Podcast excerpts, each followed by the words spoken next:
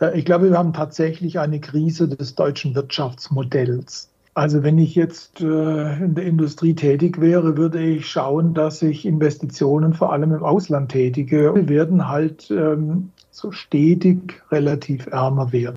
Kann Deutschland scheitern als Nation? Ja, sicherlich, ja. Wenn wir uns nicht anstrengen, dann steigen wir ab, so wie die Römer abgestiegen sind.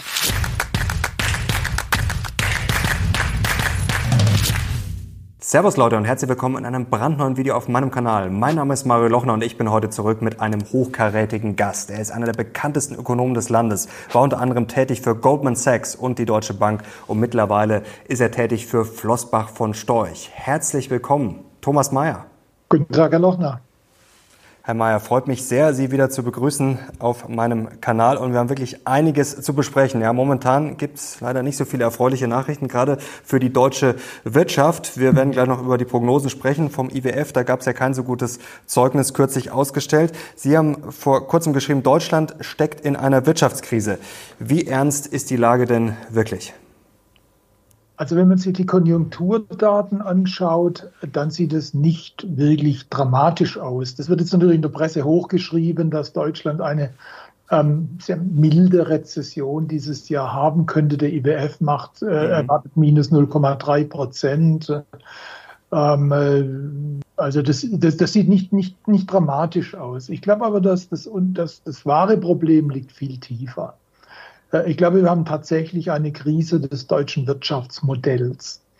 Äh, und diese Krise des deutschen Wirtschaftsmodells, die drückt sich aus in einer schon länger, länger sinkenden Produktivität. Also wenn man sich anschaut, die ähm, ähm, Wertschöpfung pro Beschäftigten, darauf kommt es ja letztendlich an. Mhm. Wertschöpfung pro Beschäftigten, die sinkt seit ähm, sechs Jahren. Das ist also nicht nur eine ähm, äh, jetzt ein, ein, Phänomen der Pandemie, äh, sondern es ist ein schon länger schwelendes strukturelles Problem. In der Pandemie kann man, kann man dann viele der Dinge, ähm, die, die sich so langfristig angebahnt haben, so richtig zum Vorschein. Also äh, die Abhängigkeit Deutschlands von ausländischen Energielieferungen, ähm, äh, die ähm, zerbröselnde Infrastruktur, die ähm, mangelnde Digitalisierung in der öffentlichen Verwaltung. Äh, man könnte jetzt da weitergehen und äh, viele, viele Dinge weiter aufzählen. Das kam alles so richtig dann ähm, in der Pandemiezeit raus zum Vorschein. Mhm. Ähm, und hat uns dann eine Erholung beschert, die deutlich schwächer ausfiel als in anderen Ländern. Und insofern ähm, äh, zeigt sich meines Erachtens jetzt in der jüngeren Vergangenheit, ähm, die jetzt schon lange aufgelaufenen Strukturprobleme, die kommen, die kommen jetzt eigentlich raus. Also insofern zusammenfassend gesagt, ähm, mich sorgt weniger die Konjunktur als die Struktur die Struktur. Da wollen wir drüber sprechen und auch ja, über mögliche Lösungen und vielleicht auch falsche Wege. Ganz kurze Zwischenfrage mal zur Produktivität. Jetzt fragt sich sicherlich der ein oder andere Zuschauer, wie kann das denn sein? Äh, liegt das daran, dass wir immer weniger arbeiten, dass sich die Leute, ich sage jetzt mal ganz blöd gefragt, dümmer anstellen, fauler sind? Werden die Maschinen schlechter? Werden die Aufgaben komplexer? Also das ist doch eigentlich absurd, oder? Die Technologie ist ja eigentlich äh, im Fortschritt. Jetzt kommt noch KI oder ist schon da. Da müssten wir doch produktiver werden, oder nicht? Also ähm, ich hatte mich jetzt bewusst auf äh, die Wertschöpfung pro Beschäftigten konzentriert. Mhm. Das ist dann letztendlich das, was jeder Einzelne dann an, ähm, an, an, an, an Wertschöpfungsanteil bekommen kann. Man kann sich natürlich auch die ähm, Wertschöpfung pro Beschäftigten Stunde anschauen. Da sieht es mhm. jetzt nicht ganz so schlecht aus. Ähm, okay. Problem ist aber, dass wir die äh, Produktivität pro Stunde nicht in dem Umfang steigern, wie die Produktivität pro Kopf, pro Beschäftigten zurückgeht. Mhm. Wir sind Weltmeister im wenig arbeiten. Wenn man sich die Jahresarbeitsstunden anschaut der äh, größeren Industrieländer, da sind wir absolut ähm, auf dem Grund. Also die, die geringsten jährlichen Arbeitsstunden. Wir müssten eigentlich, ähm, wenn die ähm, Arbeits-, die Stundenproduktivität so schwach wächst, wie sie jetzt tut, müssten wir eigentlich mehr arbeiten. Wir arbeiten aber eher weniger und haben eine ja eher schwach, schwaches äh, Wachstum der Stundenproduktivität. Und das führt dann dazu, dass wir ein ziemlich ausgewachsenes Produktivitätsproblem haben. Aber sitzen die Probleme da nicht viel tiefer? Also jetzt stellen wir uns mal vor, wir haben jetzt die deutsche Autoindustrie zum mhm. Beispiel. Es sind ja auch technologische Fortschritte oder wir haben in den USA große Player wie Apple und Facebook. Also ich sage jetzt mal, wenn man in deutschen Unternehmen ein paar Stunden die Woche mehr arbeitet, dann werden wir trotzdem wahrscheinlich äh, den äh, ja, Vorsprung der anderen nicht so ja. schnell einholen, oder? Also ähm, so einfach ist es dann wahrscheinlich nicht, oder? Naja, ich möchte das ähm, ganz bewusst äh, die Aufmerksamkeit auf diesen Indikator richten. Weil dieser mhm. Indikator, ähm, der reflektiert eigentlich die ganzen, die ganzen Probleme, die in der letzten Zeit ähm, aufgetreten sind. Ähm, es ist so, so wie unter einem Brennglas, können Sie sich das anschauen, ne? die Produktivität pro Beschäftigten. Äh, dieser Rückgang wird ähm, äh, bewirkt äh, zum Beispiel dadurch, dass wir, Stichwort, dass wir eigentlich eher in der Tendenz weniger arbeiten als mehr. Wir könnten das steigern, wenn wir mehr arbeiten würden, aber das würde natürlich dann ähm, bedeuten, dass sich jeder noch stärker ins Zeug legt. Schöner wäre es, wenn wir die Produktivität pro Stunde so steigern könnten, dass mhm. eine erhebliche Mehrarbeit nicht, äh, nicht notwendig wird. Das können wir aber auch nicht weil ähm, wir im technischen Fortschritt eigentlich jetzt sagen wir mal nicht wirklich an der Spitze liegen. Ähm, wir haben zwar gute Unternehmen, aber wir haben nicht wirklich Spitzenunternehmen an auf den Gebieten, auf die es jetzt ankommt. Wenn Sie sich anschauen, die großen IT-Unternehmen, also in, in, in, äh, Unternehmen der Informations- und Kommunikationstechnologie, die sind ja entweder meistens sind sie amerikanisch oder dann gibt oder oder hm. chinesisch. Die wollen wir nicht haben, die Chinesen, das ist ein anderes Thema, aber die meisten sind halt amerikanisch. Da können wir nicht wirklich mitbieten. Also in, in, in der technologischen Entwicklung sind wir eigentlich eher Mitläufer ähm, als Taktgeber. Dann kommt dazu, dass wir ein, ähm, ein, ein, ein Wirtschaftsmodell gebaut haben, das, das, das sehr industrielastig ist. Das heißt also, wir haben sehr viel produzierende Industrie, also Fabriken. Früher hat man gesagt, da rauchen die Schlote. Ja, also da wird wirklich ähm, Heavy Metal gearbeitet. Problem ist, dass wenn Sie ähm, eine solche Industrie haben, die braucht Energie. Ähm, die braucht ähm, bezahlbare Energie bezahlbar ist, was nicht über dem internationalen Durchschnitt liegt. Sonst ähm, ist ihre Industrie mit einem Handicap unterwegs. Wir hatten aber eine Industriepolitik, äh, die uns enorm abhängig gemacht hat vom russischen Gas und dieser Ast ist gebrochen ne, mit dem Ukraine. Mhm. Ähm, dann gehen wir her und statt dass wir dann versuchen, ähm, eine ähm, neue Basis zu finden, sind wir hergegangen, also in, zur Industrieproduktion haben diese Basis noch weiter verengt. Stichwort Abschaltung der Anfang dieses Jahr der, der, noch, der noch laufenden Atomkraftwerke kürzlich. Ähm, also haben wir jetzt ein Riesenproblem, was äh, ein, ein, ein, größere, ein, ein großes äh, ähm, äh, großer Input darstellt, also etwas, das man mhm. braucht. Ähm, das ist die Sache ähm, auf der Industrieseite. Hinzu kommt dann noch eine Politik, die ähm, den Leuten das Leben nicht gerade erleichtert durch äh, Regulierungen, Vorschriften und so weiter. Die sind ja vielfach gut gemeint, Stichwort äh, Klimawandel, Klimaschutz, Heizungsgesetz, das ist ja alles gut gemeint, macht aber das Leben weiterhin verdammt schwer, sodass wir eine Situation haben, in der die Unternehmen immer deutlicher werden, dass bestimmte Zweige in Deutschland einfach nicht mehr rentabel arbeiten können. Darf ich Sie da mal zitieren? Man tröstet sich dann mit dem Gedanken, dass die Klimapolitik der Ampelregierung undurchführbar ist, bevor das ganze Land gegen die Wand ja. fährt. Also das klingt schon ein bisschen, ja, fast ein bisschen verzweifelt äh, von Ihnen. Jetzt unter, äh, verlassen ja auch schon viele Unternehmen das Land. Meyer Burger vor wenigen Tagen, ja. ja der letzte bekannte Fall. Jetzt frage ich Sie mal frei raus. Würden Sie als Unternehmer auch das Land verlassen? Also wenn ich jetzt äh, in der Industrie tätig wäre, würde ich schauen, dass ich Investitionen vor allem im Ausland tätige und im Inland äh, mhm. nichts mehr tue. Ähm, äh, es ist äh, schwierig, sagen wir mal, äh, hier alles sein Gepäck zusammenzupacken und ins Ausland zu verlagern. Aber was man natürlich tun kann, ist, dass man in, in, in Deutschland sowieso keine Erweiterungsinvestitionen, aber möglicherweise auch keine Erneuerungsinvestitionen tätigt ähm, und dafür äh, diese ähm, äh, Erneuerungs- und Erweiterungsinvestitionen im Ausland vornimmt. Und das machen leider, leider schon viele. Das heißt also, äh, die, die, die Basis, äh, die äh, lange Zeit in Deutschland bestand, in der Industrie, diese Basis, die bröckelt deutlich, die bröckelt deutlich. Und wenn sich, wenn das so weitergeht, dann ähm, werden wir das natürlich auch spüren ähm, im Wohlstand, den wir dann noch erzeugen können im Inland. Das wird dann mhm. alle bedeuten, das wird dann bedeuten, dass wir alle relativ zu anderen Ländern ärmer werden. Natürlich jetzt nicht, nicht über Nacht und nicht äh, ganz drastisch und nicht ganz schnell. Also wir werden jetzt nicht völlig äh, über Nacht verarmen. Aber wir werden halt ähm, so stetig relativ ärmer werden. Das ist momentan, zeichnet sich so ab. Jetzt hat das Wall Street Journal erst vor kurzem darüber geschrieben, dass die Europäer immer ärmer werden würden, haben das verglichen mit den Amerikanern.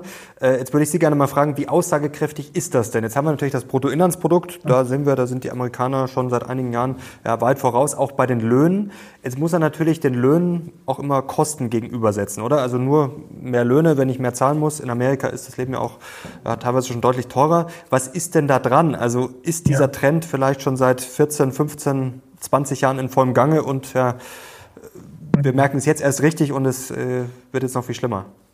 Also wenn man sich das so anschaut, zur Zeit der, der Jahrtausendwende äh, haben die Amerikaner deutlich größere Produktivitätszugewinne als wir.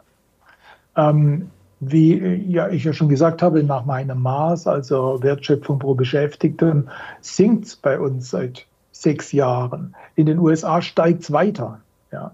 Also mhm. die die Kluft wird stärker. Bis ungefähr 2017 sind wir nur etwas weniger schnell gewachsen in der Produktivität als die USA. Seit 2017 mhm. wachsen die weiter und wir gehen runter. Ja, das ist also jetzt wirklich die, die Schere, die weitet sich deutlich, deutlich aus. Das ist schon ähm, ja, sehr problematisch. Das trifft Deutschland, ähm, aber nicht nur Deutschland, sondern andere, in an, anderen Ländern ist es ähnlich. Das wird konjunkturell mhm. momentan dadurch etwas überspielt, dass die äh, Südländer jetzt von dem Tourismusboom profitieren. Alle Leute wollen mal wieder reisen, wollen Urlaub haben und mhm. so weiter.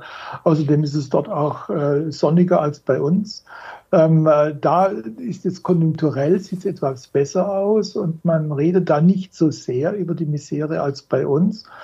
Ähm, aber Tatsache ist, dass zum Beispiel Italien das drittgrößte Land des Euroraums. Das ist äh, der, der, der, chronisch kranke Mann Europas. Ne? Seit äh, Eintritt in den Euro äh, haben die kein Wachstum äh, des äh, Pro-Kopf-Einkommens in realen Größen, also nach Inflation. Mhm.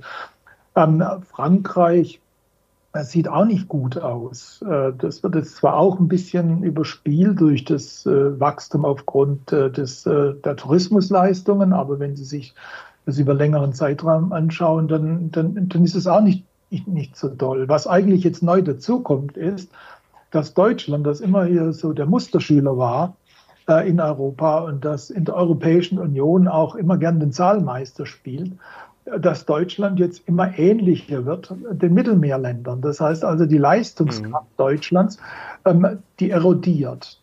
Das ist, äh, das ist eigentlich das, das, das, das jetzt Neue, was, was so langsam in das Bewusstsein der Öffentlichkeit dringt. Sie haben ja von multiplem äh, Organversagen gesprochen bei der europäischen Wirtschaft. Ähm, Sie haben es gerade schon gesagt, Italien chronisch krank, Deutschland war ja schon mal der kranke Mann Europas, jetzt sind wir das vielleicht wieder. Manche gehen schon davon aus, dass wir auf der Intensivstation liegen. Wie kriegen wir denn jetzt den Patienten äh, wieder fit? Was wäre denn jetzt so ein Erste-Hilfe-Programm? Vielleicht fangen wir mal mit dem Thema Arbeit an. Ja. Ähm, als Ökonom, wie würden Sie denn jetzt den Deutschen, den Europäern mehr Lust auf Arbeit, mehr Lust auf Produktivität machen?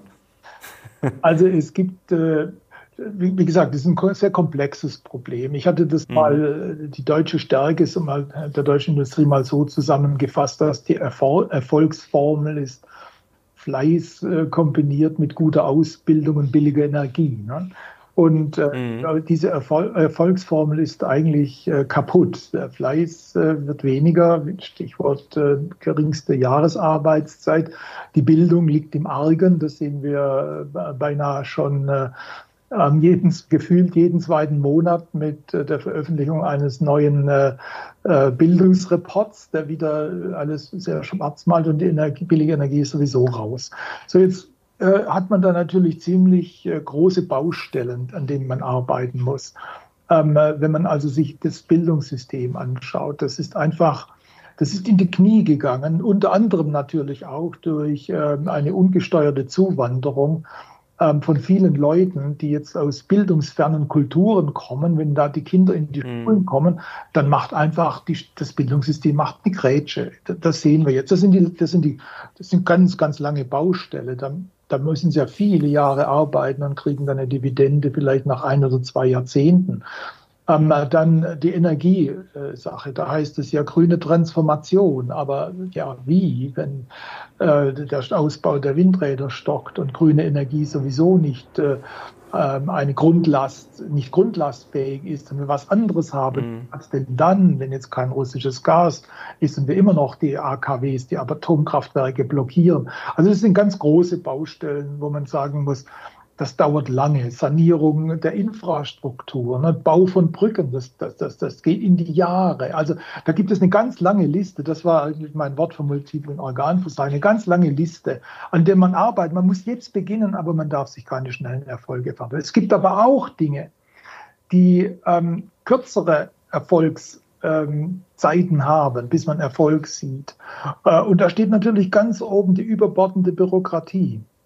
Ähm, mit wem Sie, egal mit wem Sie reden. Und aus eigener Erfahrung sieht man, dass also das deutsche bürokratische System, das ist so verfahren, ähm, so, so blockiert ähm, und auch technologisch so rückständig, dass man da eigentlich, wenn man jetzt tatsächlich die Ärmel hochkrempeln würde und eine Verwaltungsreform durchführen würde, dass man da relativ schnell was erreichen könnte. Man müsste hergehen, man müsste die Regulierungen vereinfachen, man müsste mhm. das Steuerrecht durchforsten. Das, da, da blicken ja die Steuerleute äh, selbst nicht mehr durch, nicht? weil da so viele sich widersprechende Vorschriften da drin sind. Also da hätte man im Bürokratieabbau, in der Digitalisierung der öffentlichen Verwaltung, das ist ja kein Hexenwerk. Ich meine, das, das, sind, ja, das sind ja Technologien, ja, die gibt es ja schon ewig lange. Das machen uns ja andere Länder schon lange vor. Wir haben es ja gesehen mit dieser Grund, die Grundsteuer, das war das, die absolute Bankrotterklärung der öffentlichen Verwaltung. Ne? Da hat die Verwaltung, die Steuer alle Daten der Grundstückseigentümer. Die wissen, wer, wem gehört was, wie groß ist das Ding, ja, ähm, was sind die Bodenrichtwerte in dieser Region. Alle Daten, aber die schaffen es nicht, diese Daten zusammenzuholen und beauftragen dann den Bürger, dass er bei den Ämtern rumrennt ähm, und diese Daten selbst einholt, weil die nicht miteinander kommunizieren. Und dann, wer das mal gemacht hat, in eine ziemlich konsum konsumentenfeindliche Software eintippt und dann zum Ende dann äh, nach stundenlanger Arbeit sich freut wie beim Lösen eines Sudoku-Rätsels, dass es jetzt durchgeht. Das zeigt so richtig diese Misere in der öffentlichen Verwaltung und in der Bürokratie. Also das wäre das Allerwichtigste, was man jetzt direkt ähm, angehen könnte, denke ich. Herr Mayer, da mal vielleicht zwei philosophische Gedanken dazu. Jetzt spreche ich ja mit vielen Ökonomen auch aus unterschiedlichen Richtungen. Zum Beispiel Heiner Flassbeck ist ja jetzt ja, ja, schon anders aufgestellt zum Beispiel. Aber egal mit wem man spricht, eigentlich ähm, ist man sich da immer relativ schnell einig. Also wir brauchen günstigere Energie, wir brauchen weniger Bürokratie und wir brauchen ja, verdammt viele Investitionen in die Infrastruktur. Warum kann man sich denn darauf nicht morgen noch einigen? Ja. Eigentlich ist es doch relativ logisch, dass wir das brauchen, ja. oder? Da hat ja eigentlich auch keiner was dagegen. Im Prinzip ja. Wenn ich mir das nochmal anschaue, als wir schon mal der kranke Mann. Bildung auch noch. Bildung habe ich vergessen. Ja, als wir schon mal der kranke Mann Europas waren. Das war ähm, äh, um die Zeit der Jahrtausendwende. Ne? Da hatten wir die Wiedervereinigung in Anfang der 90er, die brachte also einen großen Schub, aber dann hatten wir uns nicht diesen neuen veränderten Umständen angepasst. Und ähm, im Jahr 1999 war das, dass das britische Magazin The Economist von, von The Sick Man of Europe sprach. Mhm.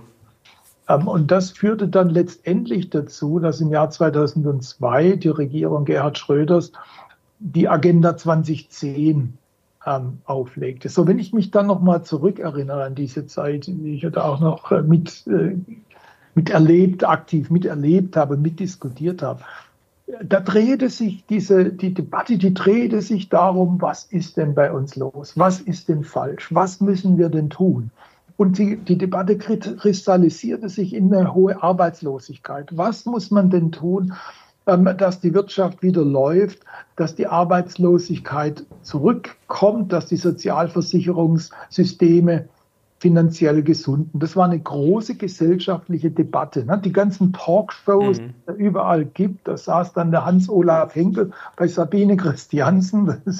An den kann ich mich auch noch gut erinnern, ja. ja, ja da, da dachte man da, und daraus, aus dieser gesellschaftlichen Debatte, da ähm, ergibt sich dann politischer Handlungszwang. Da musste man was tun. Dann kam noch dazu, dass der Schröder sowieso ein bisschen ein Mensch ist mit dem Kopf durch die Wand. Und er sagte, also wir müssen jetzt einfach was tun. Es geht nicht mehr anders. So, jetzt spulen wir mal zeitlich vorwärts. Meine These ist, dass die Erzählung ähm, vom Klimawandel, die ja immer stärker dramatisiert wurde, Klimawandel, mhm. ja, dann aber ähm, Klimakrise, war die nächste Dramatisierung. Dann Klimakatastrophe. Ja, und wenn Sie dann Umfragen hören, dass junge Leute ähm, am meisten Angst haben in ihrem Leben vor der Klimaveränderung, wenn man anschaut Fridays for Futures, ja, die, die, die sehen keine Zukunft oder äh, die äh, letzte Generation. Das heißt, mein, äh, mein, mein, meine Befürchtung ist, dass die Klimaerzählung, die Dramatisierung der Klimaerzählung, die hat sozusagen die öffentliche Aufmerksamkeit gekapert. Denn was ist schon Deindustrialisierung und was ist schon sinkende Produktivität, wenn Sie wirklich glauben, in fünf Jahren kommt der Klimatod? Und, und also es ist ein Abstumpfungseffekt und vielleicht auch ein Motivationseffekt, ein negativer für die Jungen, weil die sich denken, für was soll ich mich noch anstrengen? Ähm, bringt ja sowieso nichts. Also wir haben da auch psychologische Effekte, die, es für einen Ökonomen dann auch schwierig machen. Also was ich damit sagen will, der politische Prozess ist sehr verfahren, mhm. weil ähm, die durchaus berechtigte äh, Botschaft ja, der, der Klimawissenschaft, äh, die wurde sehr, sehr stark politisch aufgeladen. Und mhm. Äh, Wissenschaftler neigen ja danach auch dazu, wenn sie gehört werden, dann sich sehr mächtig zu fühlen. Und dann möchten sie mehr gehört werden. Und dann werden wissenschaftliche Ergebnisse werden dramatisiert. Und wissenschaftliche Forschungsergebnisse werden dann ähm, zu politischen Handlungsanweisungen. Und, und die Forscher, die eigentlich immer sich zurückhalten sollten, denn Forschung ist ohne Zweifel gar nicht möglich. Wissenschaft lebt vom Zweifel, werden überschreiten dann die Schwelle zu den Aktivisten. Und das ist in der, in der, in der Klimaerzählung ist es so gut gelungen, dass die Klimaerzählung dominant wurde und dass wir deshalb ähm, die anderen Probleme nicht mehr richtig wahrnehmen. Ne? So wie dieser sprichwörtliche Frosch, der im langsam steigend, äh, bei ste langsam steigenden Wassertemperaturen am Ende dann den Hitzetod stirbt, ohne dass es, äh, ohne dass es merkt. Ähm, was ist schon ne? Produktivität? Der Normalbürger versteht Produktivität überhaupt nicht. Ähm, das hm. gleicht sich an. Uns fehlt auch in gewisser Weise ähm, der Druck steigender Arbeitslosigkeit aufgrund des demografischen Wandels ne, herrscht Vollbeschäftigung. Mhm. Ähm, unter Schröders Zeiten war die Arbeitslosigkeit ein für alle greifbares Problem. Jetzt ist es, kristallisiert sich das Problem in dem Sinken der Produktivität. Ähm, äh, wir werden, äh, wir, wir haben die Jobs noch, aber wir kriegen von den Jobs weniger. Das ist so eine Art, äh, würde ich mal sagen, äh, mildes DDR-Phänomen. Die waren alle voll beschäftigt, ja, aber es kam relativ wenig raus.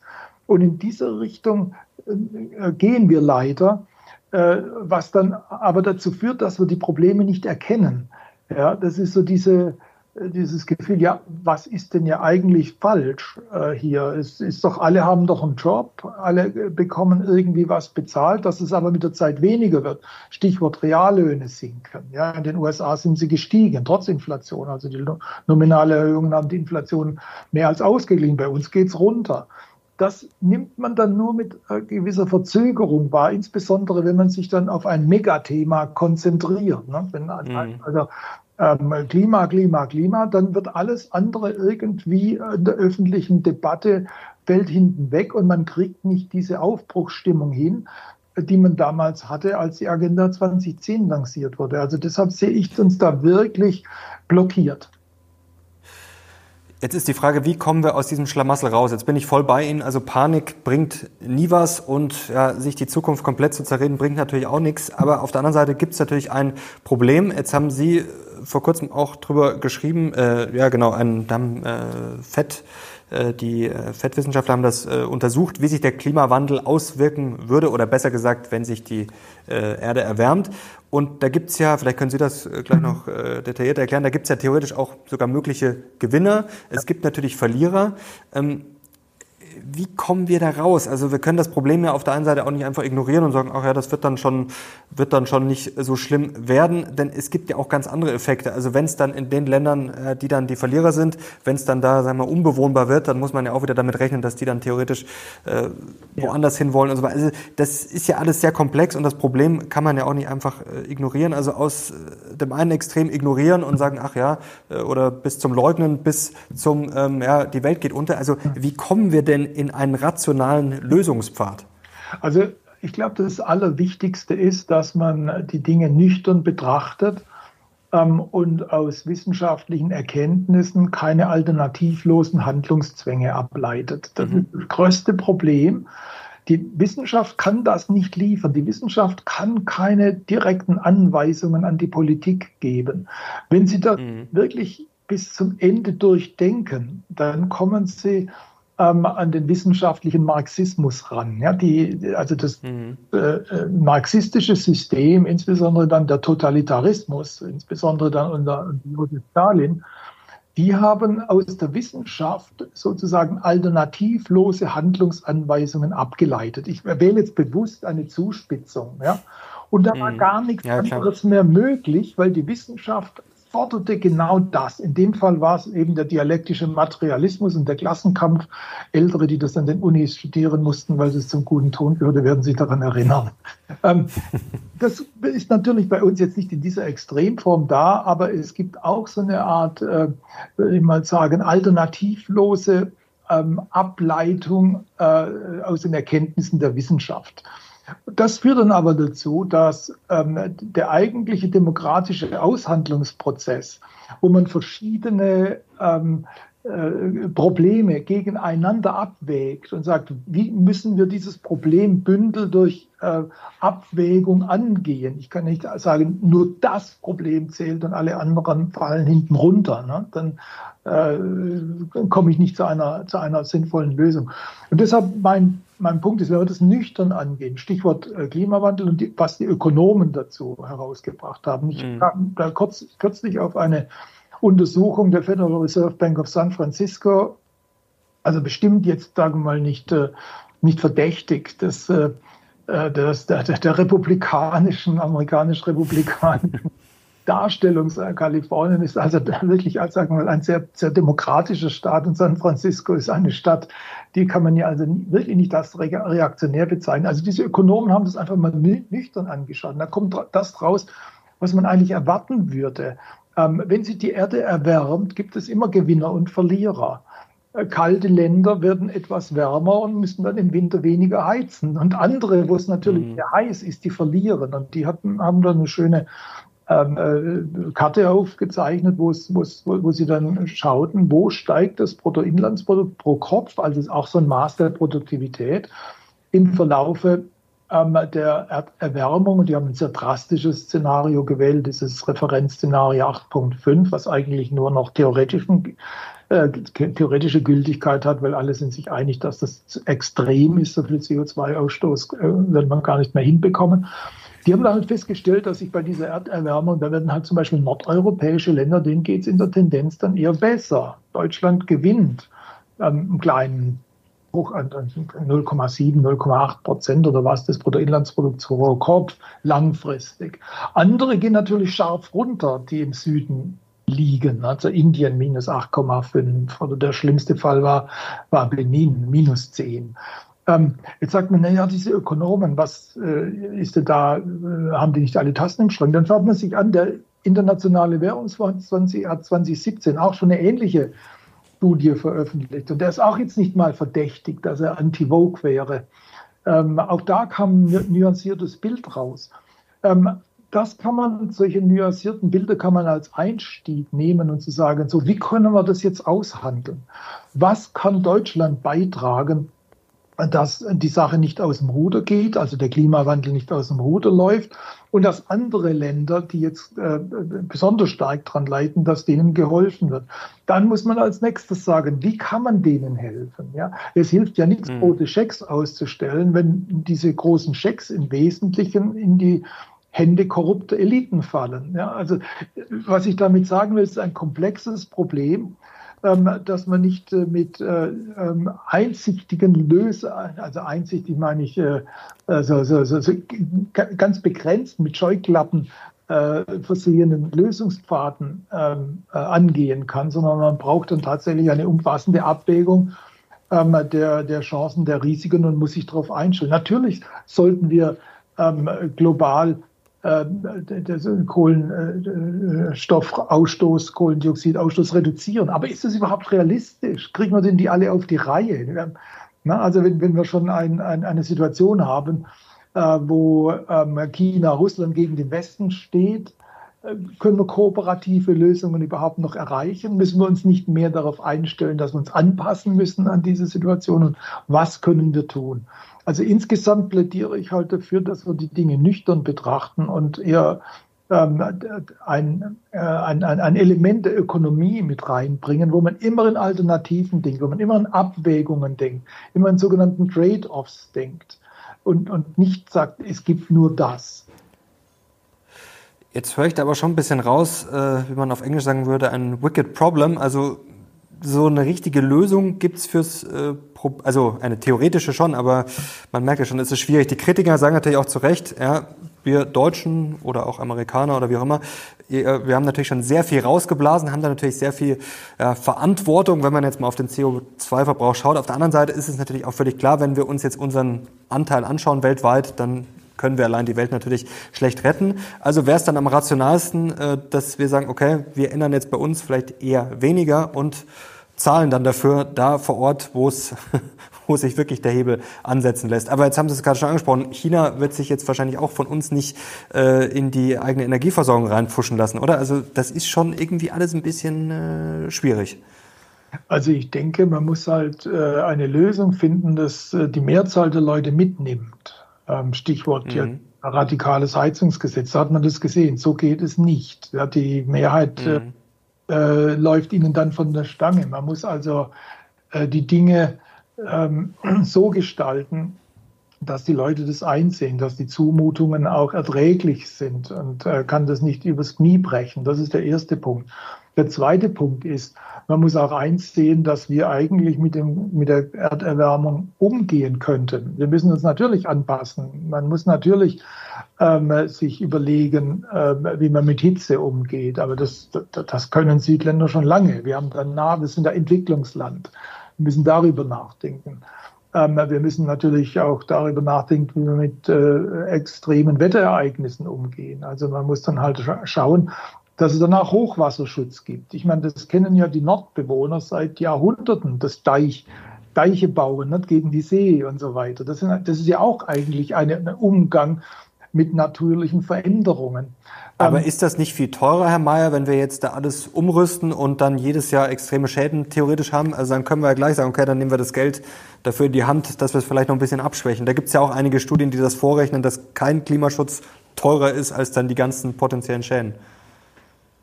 Ja, das frage ich mich halt. Was sind denn diese Studien? Okay. Also wie gesagt, wenn ich jetzt die Studie des IWF von 2017 nehme und wenn ich jetzt die jüngste Studie von, vom Juni 23 der Ökonomen von der, von der äh, mhm.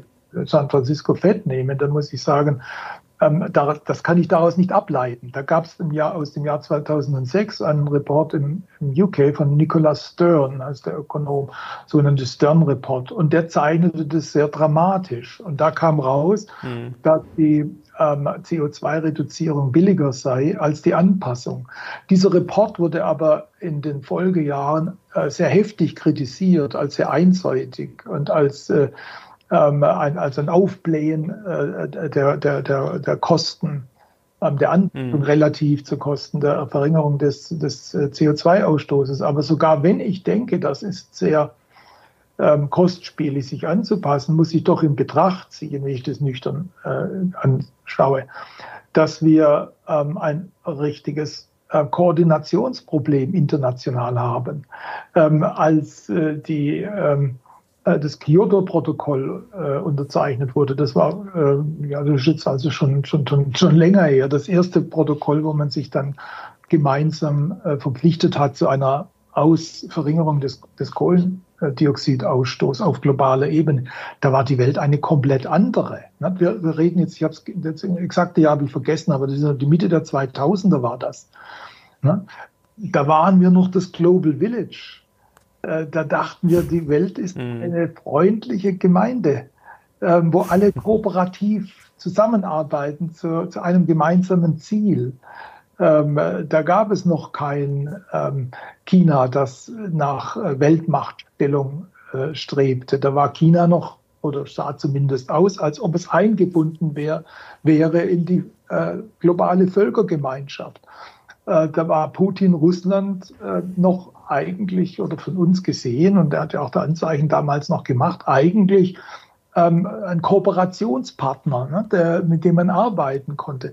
Dieses, diese Welt hat sich komplett geändert. Wir sind in einer ähm, neuen Multipolarität. Äh, es gibt jetzt wieder verschiedene Lager. Ne? Es gibt das westliche Lager und dem steht diametral und feindselig gegenüber das Ostlager, angeführt durch äh, China, äh, mit Russland. Und als drittes Lager stehen die sogenannten Blockfreien, wie, die wie damals zur Zeit des Kalten Krieges mal opportunistisch mal dem zuneigen, mal dem mhm. zuneigen, wo was herkommt. Ich kann, mir, ich kann mir nicht so richtig vorstellen, wie man in dieser zersplitterten Welt, wo sich ja jetzt manche kriegerisch gegenüberstehen, wie kann man da noch erwarten, dass man ähm, eine gemeinsame Lösung zu einem äh, signifikanten äh, zu einer signifikanten Verringerung des Kohlendioxidausstoßes hinkriegt. Ja, man soll es versuchen, aber man darf sich um Gottes Willen darauf nicht verlassen, dass das klappt. Herr Mayer, jetzt frage ich Sie auch mal frei raus. Sie haben auch ein Buch zitiert, das mittlerweile ja, sehr bekannt ist, äh, das schon älter ist, aber ja, warum Nationen scheitern. Mhm. Jetzt haben wir viele strukturelle Probleme, also wie gesagt Energie, Produktivität, Demografie, Bildung können wir auch noch äh, dazu zählen und Infrastruktur und stecken ja gerade, ja, man sieht es ja auch an den AfD-Umfragewerten, Klimakampf nenne ich es mal. Es wird viel diskutiert, aber irgendwie gibt es keinen so richtig klaren Weg. Ähm, kann Deutschland scheitern als Nation? Mittel- bis langfristig? Ja. Also die Geschichte ist ja voll von Aufsteigern und Absteigern. Äh, ich mhm. habe als Sommerlektüre habe ich mir jetzt herausgesucht um, ähm, The Decline and Fall of the Roman Empire. Das ist ein absoluter Klassiker von einem Historiker, Edward Gibbon, der, der 1776 anfing, dieses voluminöse Werk da äh, zu, äh, zu, schreiben, gilt immer noch, im, zumindest im angelsächsischen Sprachgebrauch, als der absolute Klassiker über den Niedergang Roms. Es gibt neuere Bücher, die ich jetzt auch noch anschaue. Aber wenn man sich so mit der Geschichte beschäftigt, und ich bin ja nur Hobbyhistoriker, dann sieht man, ähm, dass der Abstieg ähm, mächtiger und hochkulturierter äh, Nationen in der Geschichte immer wieder vorkam. Und wir haben, wir haben das nicht gepachtet, dass wir mhm. weiterhin äh, zu, zu den Wohlhabenden und den Fortschrittlichen in der Welt gehören. Wenn wir uns nicht anstrengen, dann steigen wir ab, so wie die Römer abgestiegen sind. Und das Buch, das Sie ähm, erwähnt haben, warum Nationen scheitern von ähm, Darren Asimoglu und äh, seinem Co-Autor. Äh, ich glaube, das legt den Finger in die Wunde. Es ist nicht der Kolonialismus, der die, den, den globalen Süden äh, jetzt immer noch belastet. Er hat ihn belastet, aber jetzt immer noch belastet. Es ist nicht ähm, es ist nicht äh, Rohstoffarmut, die Länder zum Scheitern bringt äh, und, und Rohstoffreiche vielleicht äh, äh, äh, scheinen lässt. Nein, es sind Institutionen. Es ist die Frage, wie ist eine Gesellschaft organisiert? Ja. Wie ähm, ist sie aufgestellt? Welche Ordnung verfolgt sie? Ähm, ist die Gesellschaft ähm, eine Diktatur oder ähm, ist sie gar ähm, unterliegt sie einer totalitären Herrschaft, wo mhm. eine Ideologie zählt, wo der Einzelne überhaupt keine Stimme hat, wo der Einzelne sich sozusagen beinahe schon ähm, äh, mental entleeren muss und die Staatsideologie übernimmt. Hannah Arendt hat das übrigens enorm eindrucksvoll ähm, aufgearbeitet in ihrem in den 50er Jahren erschienenen Buch über die Ursprünge des Totalitarismus. Wenn man sich das anschaut, dann sieht man halt, ähm, dass solche Gesellschaften vielleicht eine Zeit lang funktionieren, Stichwort China, ähm, dass aber solche totalitären oder diktatorischen Gesellschaften letztendlich untergehen, ähm, weil sie ähm, nicht äh, sich auf die Initiative jedes Einzelnen verlassen können oder das unterstützen können. Wenn der große Herrscher einen Fehler macht, dann geht es abwärts. Das ist Mao Zedongs großer Sprung nach vorne, ein totales Desaster für China, die größte Hungersnot der Welt, äh, die, da, die da entstand. Das heißt also, was der Azimoglu und sein Co-Autor ähm, herausgearbeitet haben, es kommt darauf an, wie sich die Gesellschaft organisiert. Und da hat sich über die Zeit ähm, der klassisch liberale Rechtsstaat äh, den wir ja von den, ähm, von den Siegermächten des Zweiten Weltkriegs geschenkt bekommen haben. Diese, diese Ordnung hat sich doch tatsächlich ähm, als langfristig am erfolgreichsten gezeigt. Es werden manche sagen, na ja, was ist denn da schon die, die Zeitschiene, das ist was, das vielleicht erst ein paar hundert Jahre alt ist. Nein, das ist interessant. Ich muss dazu sagen, ich bin ja nur ähm, Amateurhistoriker. Aber wenn ich mir mit, mich ein bisschen mit Rom beschäftige, ähm, da sieht, sieht man auch, dass eigentlich die Zerbröselung rechtsstaatlicher Institutionen, ne, die da also unter mhm. Cicero, das Leben Ciceros äh, äh, reflektierte so ein bisschen. Da gab es also anfangs gab es rechtsstaatliche Institutionen. Von den Römern haben wir viele Rechtselemente immer noch äh, in unserem gegenwärtigen Rechtssystem. Aber die Erosion dieses, dieser, dieser Ordnung hat dann letztendlich zum Niedergang geführt. Und das droht uns auch, wenn wir uns nicht eben auf unsere Stärken äh, bestimmen, die eben in diesen liberal rechtsstaatlichen ähm, Strukturen liegt. Jetzt habe ich Ihnen vorher schon eine philosophische Frage gestellt, da hatte ich zwei angekündigt und zwar vielleicht ganz kurz, dann kommen wir mal zu Inflation und mhm. äh, Zinsen und Co. Äh, hat neulich ein ähm, Abonnent geschrieben, kommentiert. Das ist natürlich sehr übertrieben, aber er hat gemeint, wie wäre es denn als Idee für Deutschland einfach mal alles auf Null zu setzen, sozusagen die Bürokratie mal komplett mhm. verschwinden zu lassen und neu aufzubauen. Jetzt wissen wir natürlich alle, dass das sehr, sehr schwierig wäre, aber ähm, nur mal so als Gedankenexperiment, warum ist ja. sowas nicht möglich? Könnte man da nicht einfach ja, von null auf sehr viele Probleme beseitigen? Das ist, das ist, das ist, eine, das ist eine, keine dumme Idee. Ja? Das hört sich jetzt utopisch an, ist aber etwas, das, äh, das haben auch Ökonomen schon mal äh, durchgespielt. Da gibt es von Manko Olsen mhm. gibt es auch ein gutes Buch über den Aufstieg und den Fall von Nationen und äh, Olsens Theorie war, dass Deutschland und Japan nach dem äh, Zweiten Weltkrieg deshalb so erfolgreich waren, weil praktisch da mal alles auf Null gestellt wurde. Da waren die alten mhm. Eliten weg. Ja. Und da wurde das auf Null gestellt und man hat eine neue Ordnung eingeführt und dann lief das Ganze. Aber über die Zeit verkrustet das, was, was Olsen damals als äh, Gegenmittel empfahl, das nicht so radikal ist, wie jetzt eine totale auf Nullstellung. Das wäre der bedeutende Krieg zu verlieren oder sonst was. Ähm, äh, war, war äh, aufzumachen, den internationalen Handel, den Wettbewerb zu stärken. Wenn Sie den Wettbewerb stärken, äh, dann verhindern Sie, dass sich Strukturen verfestigen. Dann ist laufend Anpassungsdruck da. Und dann äh, haben Sie eine Möglichkeit, ähm, ein System immer wieder zu erneuern, ohne dass es radikal ähm, mhm. wieder auf Null zurück, zurückstellen müssen. Also wäre ähm, ein weiteres Plädoyer, das natürlich auf taube Ohren stößt äh, in dieser Zeit, ähm, die, die Stärkung des Wettbewerbs im Inland und auch auf globaler Ebene. Leider laufen die Entwicklungen zurzeit in die andere Richtung. Der Staat bläht sich immer mehr auf, nicht nur bei uns, sondern auch anderswo, ähm, und will ähm, im Inland immer mehr äh, vorgeben. Denken Sie an den Inflation Reduction Act in den USA. Bidenomics ist ja im Grunde genommen eigentlich auch eher staatswirtschaftlich geprägt. Also der Staat äh, äh, bläht sich immer mehr auf und der internationale Handel wird eigentlich immer mehr eingeschränkt durch die, durch die Blockbildung, äh, die wir sehen. Das hilft, ist natürlich auch nicht hilfreich.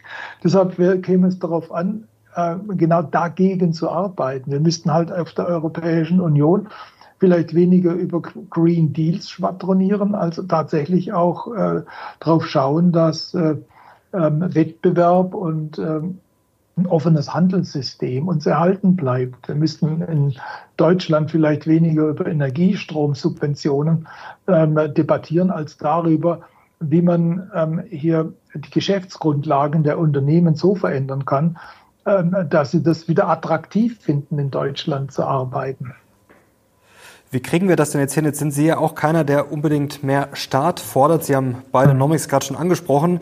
Das mag natürlich auch einige Risiken äh, in sich tragen, gerade Schulden und Co. Aber trotzdem sieht das ja bei den Amerikanern gerade ganz gut aus. Und über die Probleme, über die wir gesprochen haben, Energie, Infrastruktur, Bildung, das sind ja mal die Aufgaben des Staates. Also ist es gefährlich, dass wir uns jetzt ja aus einer Krise heraussparen wollen? Also brauchen wir jetzt nicht ja, ich will jetzt nicht unbedingt Schulden, Schulden fordern, aber auf jeden Fall muss der Staat nicht äh, ordentlich Geld in die Hand nehmen?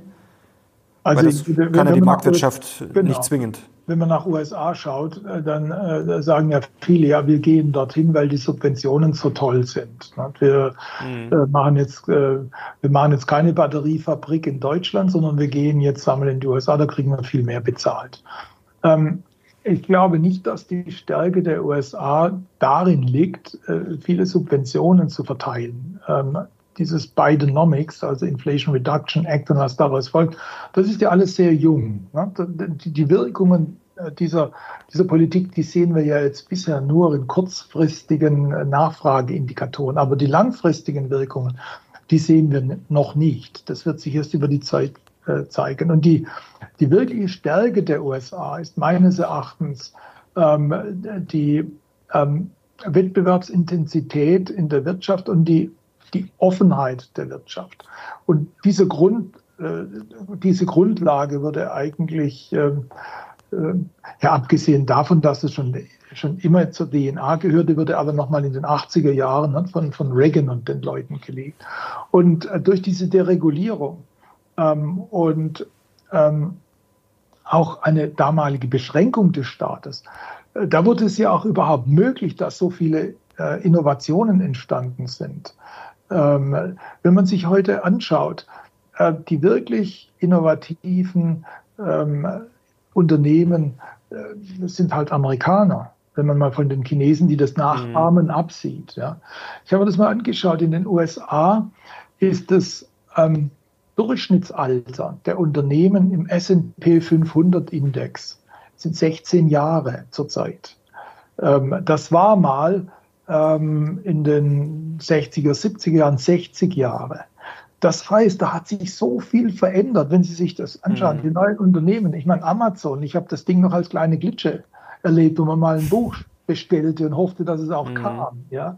Oder Bill Gates. Äh, ich kann mich noch an die ersten äh, PCs erinnern mit Floppy Disk. Das war einfach irgendwie ja, eine Spielerei im Vergleich zum Mainframe, den man im Keller stehen hatte in einem Unternehmen. Also alle diese, diese großen Dinger sind in den USA entstanden. Schauen Sie, das Durchschnittsalter der DAX-Unternehmen ist auch ganz interessant, ist 128 Jahre. Ähm, gut, ja, die haben auch Innovationen gemacht, die haben sie auch verändert. Ähm, aber das ist halt in, in, in, bestehenden Strukturen und das geht nicht so radikal, wie das äh, mhm. äh, andernfalls sind. Das heißt, was ich damit sagen möchte, die USA profitieren vor allem davon, ähm, dass sie ähm, den Markt laufen lassen. Dass sie äh, in der Vergangenheit die Weichen so gestellt haben, dass sich äh, ähm, dass äh, die Unternehmen dort gut aufgestellt fühlen, dass, es, dass Innovationen möglich sind, dass äh, äh, Start-up-Gründer, neue Unternehmer, dass die an Kapital kommen. Das gibt es bei uns alles nicht. Ne? Also da gibt es zwar eine tolle Start-up-Szene in Berlin, aber wenn Sie mit denen sprechen, äh, die erfolgreich sind, die sagen, jetzt habe ich ein Stadium erreicht, jetzt brauche ich ein, ein größeres Umfeld, jetzt muss ich in die USA gehen, weil das mhm. geht nicht mehr. Also äh, deshalb denke ich schon, dass dass die USA noch relativ gut aufgestellt sind und ich hoffe, dass Bidenomics das nicht kaputt macht.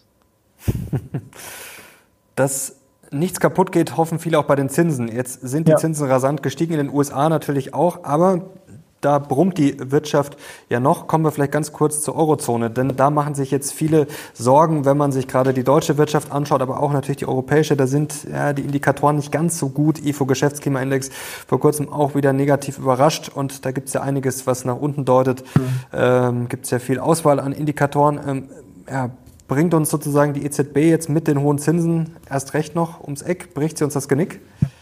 Also die EZB wie auch die Fed haben natürlich viel zu spät auf den Anstieg der Inflation reagiert äh, und haben jetzt äh, Zinsniveaus erreicht in den USA, wo man sagen kann, jetzt ist der Realzins gerade mal null. Früher war er, um die Inflation zu brechen, deutlich positiv.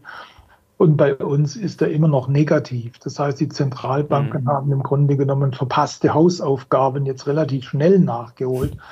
Ähm, aber der Job ist wahrscheinlich noch nicht ganz beendet. Vielleicht äh, hilft es, wenn die Inflation jetzt runterkommt. Sie sind deutlich, sie stellen jetzt deutlich besser da als vorher, aber man muss sagen, dass die Zinserhöhungen überfällig und absolut notwendig waren. Die äh, äh, konjunkturellen Wirkungen waren auch äh, erstaunlich äh, begrenzt, wenn Sie sich das anschauen. Ne? Also die USA haben keine Rezession. Das äh, Wachstum im ersten Quartal war erstaunlich stark. Also insofern. Ganz kurze Zwischenfrage: Kommt die Rezession noch? Also es gibt ja diesen berühmten ja. Time Lag, oder glauben Sie einfach, dass das äh, ja, dass die Wirtschaft zu stark ist und dass die die Zinsen locker verkraften kann? Also die ehrliche Antwort ist, keiner weiß es. Ähm, vielleicht, vielleicht auch nicht. Erstaunlich ist, wie resilient äh, die Wirtschaft gegenüber den Zinserhöhungen ist.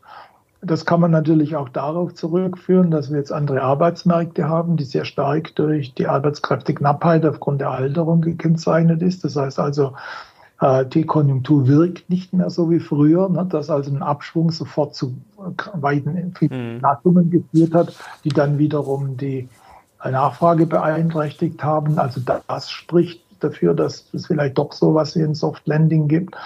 Ähm, andererseits ist es auch erstaunlich, wie wenig im Finanzsektor passiert ist, trotz der drastischen Zinserhöhungen. Man dachte ja, Anfang des Jahres mit Silicon Valley Bank und dann bei uns die Credit Suisse. Aha, jetzt kommen so die, die ersten Dachlawinen, jetzt geht's, äh, geht's zur Sache und dann war das wieder weg. Also das ist schon erstaunlich. Ähm, und da sollte man nicht ausschließen, dass, äh, dass es noch, dass noch Dinge auf einen zukommen. Ich möchte es jetzt nicht schwarz reden, ich hoffe, dass es nicht passiert, aber man muss dann schon hellhörig bleiben. Ich kann mich noch erinnern, ähm, als man äh, vor der großen Finanzkrise 2006 äh, immer dachte, ja, die FED erhöht die Zinsen und es passiert eigentlich nichts. Äh, Greenspan sprach damals von einem Konundrum. Äh, er hob die Zinsen hoch und langfristig blieben die, die Langfristzinsen blieben relativ äh, moderat und es passierte gar nichts. Und dann dachte man, na ja, also das ist doch alles gut, Friede, Freude, Eierkuchen.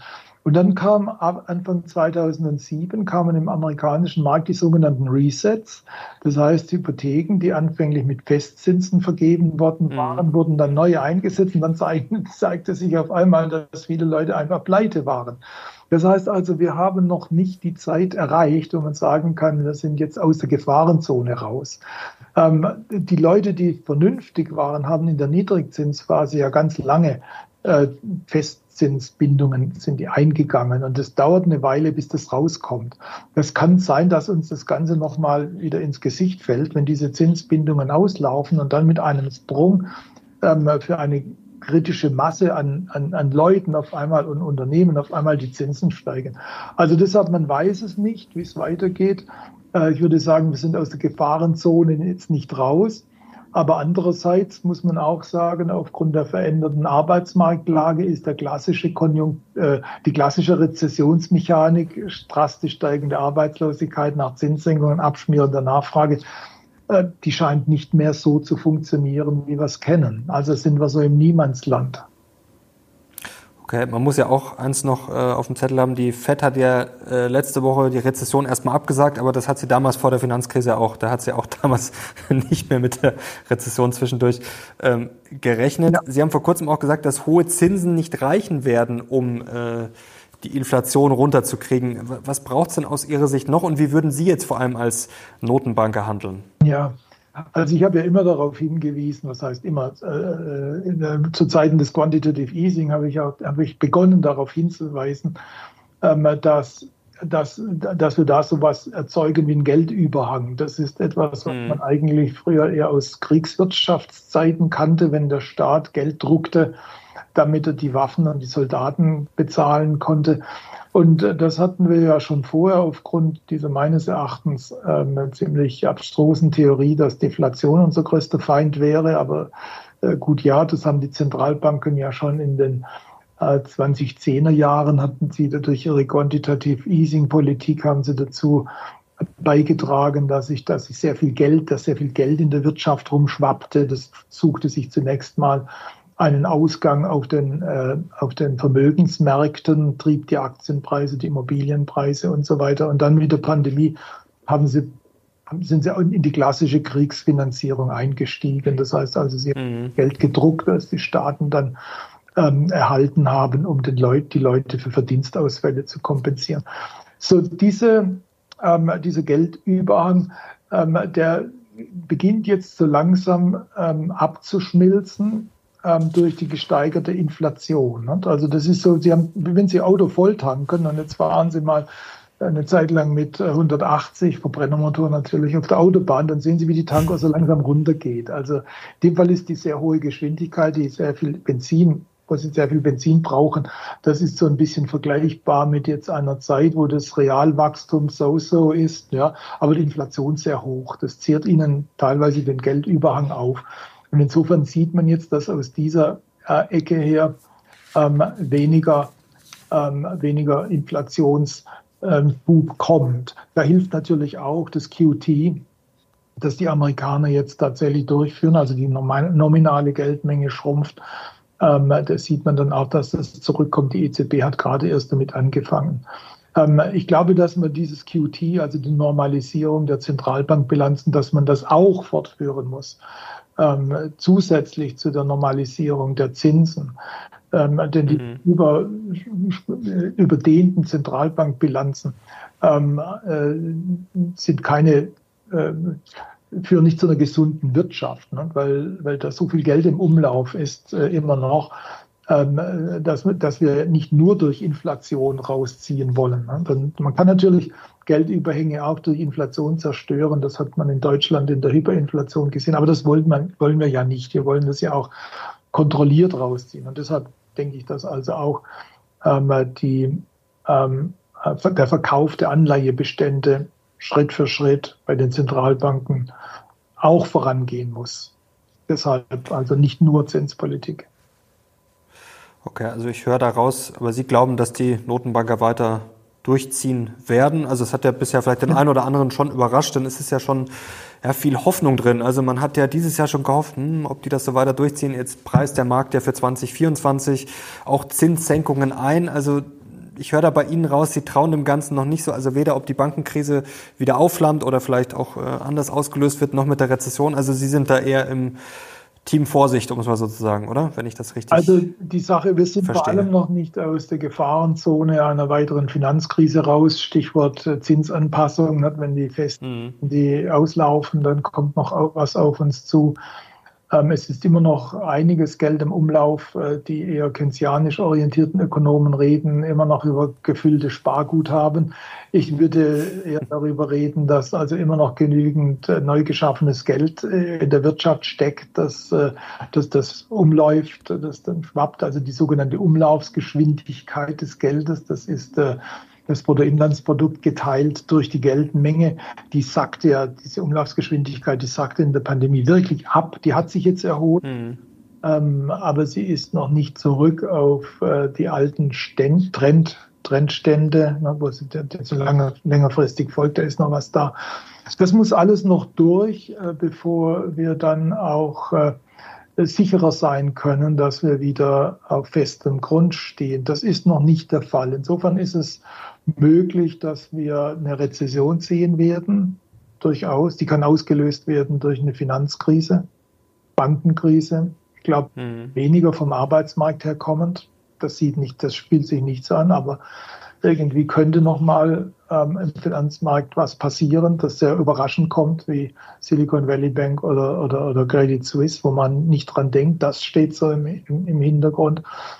Ähm, ja, und dann ist natürlich auch äh, die Frage, wie geht es geopolitisch weiter? Da drohen uns auch natürlich immer Risiken. Sehr viel mehr heute als vor Jahren, als wir noch dachten, die Welt ist ein harmonischer Gesangsverein. Das ist. ja. Äh, noch ganz kurz zu Italien. Da haben wir jahrelang gehört, die EZB könne die Zinsen eigentlich gar nicht anheben, weil sonst würden Italien und Co. wären quasi über Nacht pleite. Jetzt sind die Zinsen ja schon relativ hoch gestiegen und Italien ist noch nicht pleite. Ähm, ja. War das ein Denkfehler oder wie schätzen Sie das ein? Ähm, also grundsätzlich bleibt Italien ein Risikofaktor im Euroraum. Mhm. So das, das, das Bekannte, Unbekannte. Man weiß, dass es ein Risikofaktor ist, aber man weiß nicht, ähm, wann die Bombe hochgeht und ob sie hochgeht. Äh, man weiß aber, dass sie hochgehen kann. Also was für Italien was erstaunlich war, was eigentlich äh, so man so nicht auf dem Radarschirm hatte, war, äh, wie sich die neue italienische Regierung entwickelt hat. Ähm, man hatte ja der Frau Meloni alles Mögliche unterstellt, ne, bis hin zum äh, Betreiben des Austritts aus dem Euro. War mhm. ja auch mal Programm der Fratelli d'Italia. Äh, man hat gedacht, äh, dass sie äh, womöglich auf das fiskalpolitische Gaspedal drückt, um ihre Anhänger zu befriedigen. Sie zog ja mit dem Versprechen von Steuersenkungen ähm, in den in den Wahlkampf. Und man hatte so ein bisschen das Gefühl, na ja, wenn die Georgia Meloni sowas wird wie die Liz Truss in, in UK, na, dann ist sehr schnell Schluss mit lustig. Aber man muss sagen, die neue italienische Regierung hat ihre Karten sehr gut gespielt.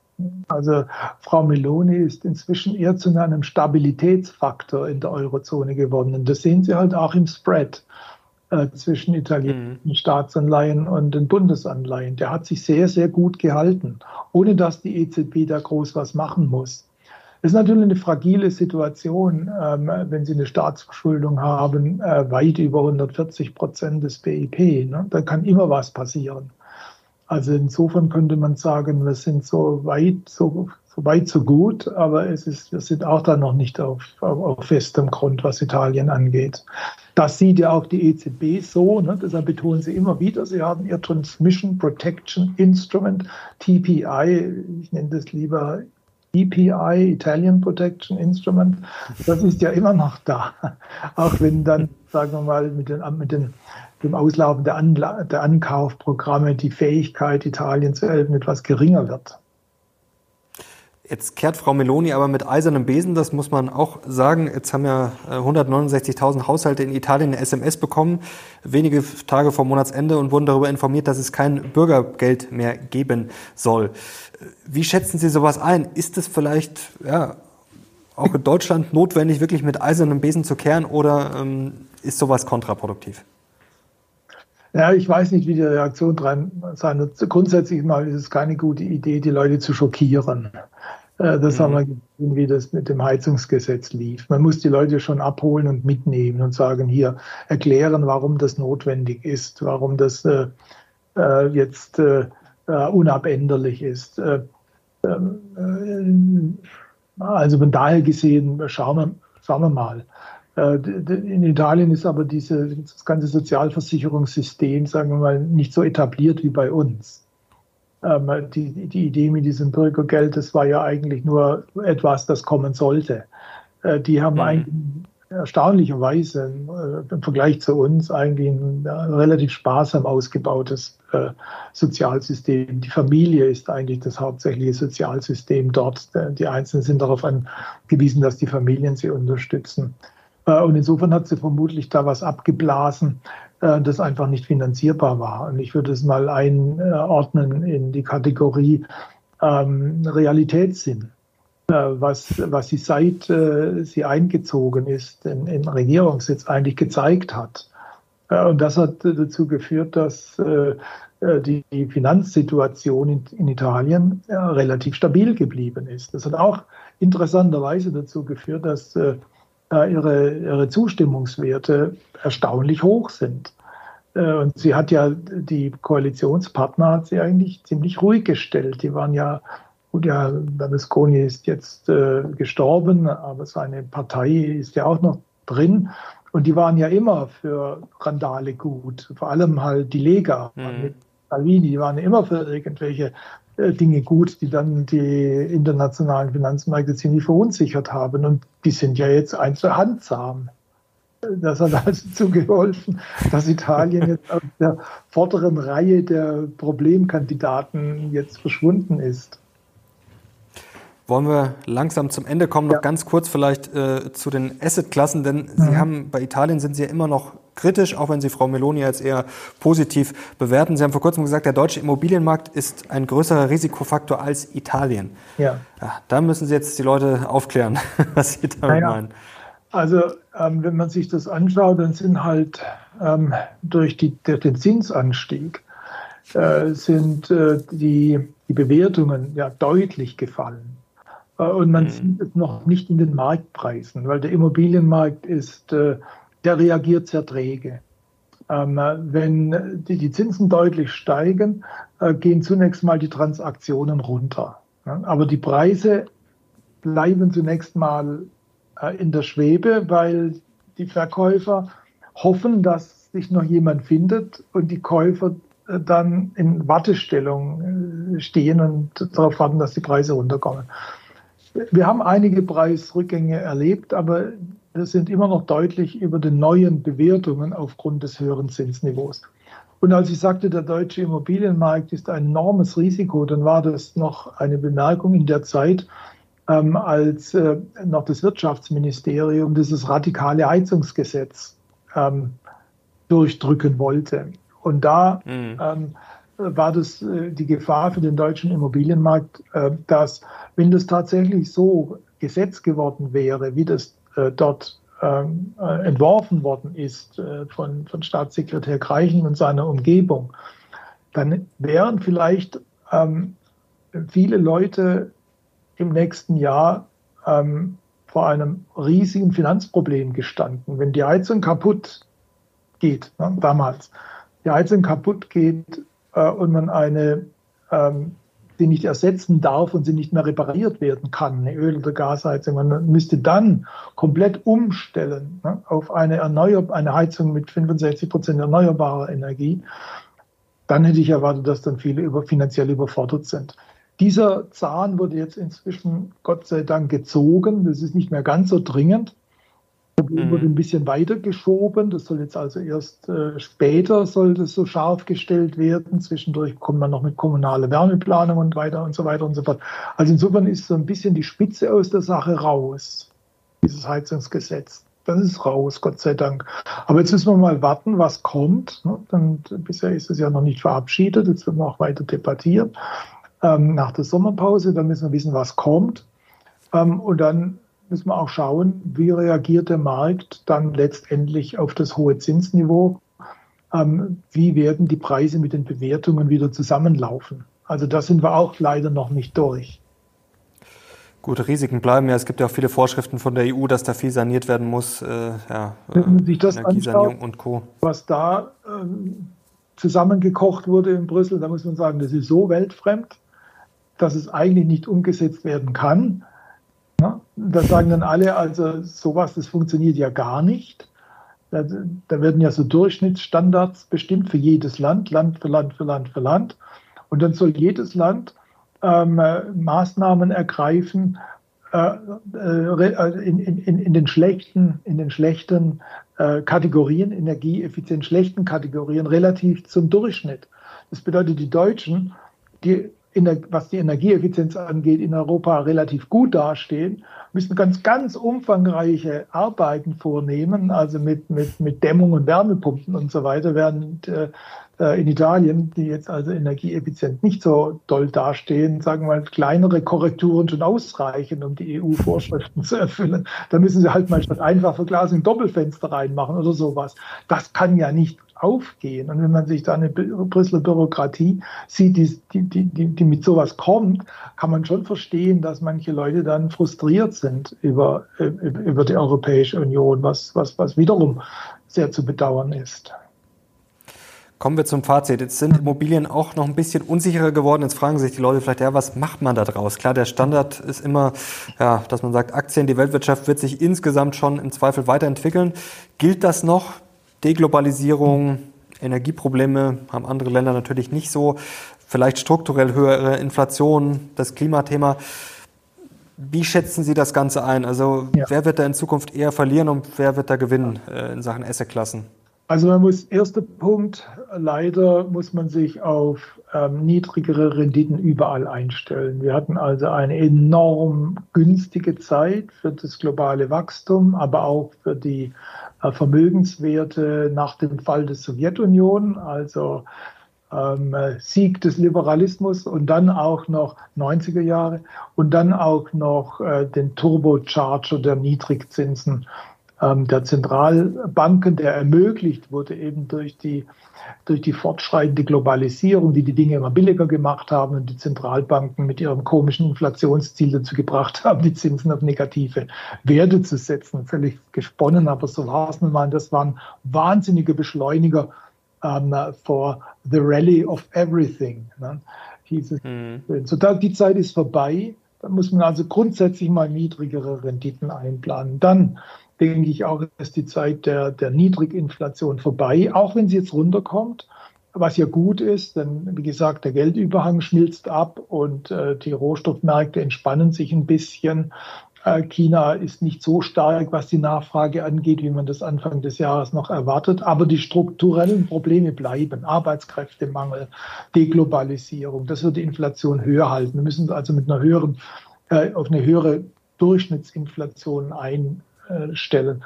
Ähm, und dann gibt es natürlich einfach viele Risiken, die um, um, um, um schwirren. Insofern ist es, denke ich, dass man ähm, schaut, Realrendite ist wichtig und das bringt natürlich ähm, äh, Vermögensmärkte wie die Aktienmärkte ins Spiel. Die Immobilien dort, wo die Bewertungen attraktiv sind, sind sie jetzt aber noch nicht, können aber werden. Also reale Dinge. Und man kann aber auch zur Verringerung des Risikos, ähm, kann man jetzt auch mal wieder festverzinsliche Anlagen beimischen. Man kann insbesondere auch inflationsgesicherte äh, Anleihen wieder, wieder äh, sich anschauen. Okay, also dann gibt es da ein neues Thema. Also Herr Mayer, jetzt haben wir heute ja, einiges besprochen. Es gäbe tatsächlich noch viel, viel mehr zu besprechen, aber jetzt haben wir schon einen ja, wilden Ritt gemacht und ja. ich äh, ja, glaube, wir können festhalten, es gibt einiges zu tun in Deutschland. Sie haben ja eine Agenda 2030 gefordert und ich habe herausgehört, an erster Stelle steht bei Ihnen der Bürokratieabbau, um dann sozusagen die anderen Sachen möglichst schnell in Gang zu bringen. Ja, so ist es halt auch. Ne? Herr Mayer. Herzlichen Dank, dann hoffen wir das Beste und ich hoffe, euch hat es gefallen. Wir kriegen einen Daumen nach oben und ihr abonniert den Kanal, um nichts mehr zu verpassen und ich bin natürlich sehr gespannt auf eure Kommentare. Herr Mayer, herzlichen Dank, das war wie immer ein großes Vergnügen. Sehr gerne, Herr Lochner. Auf Wiederhören. Und danke euch fürs Zuschauen. Wir sind jetzt raus. Bis zum nächsten Mal. Ciao.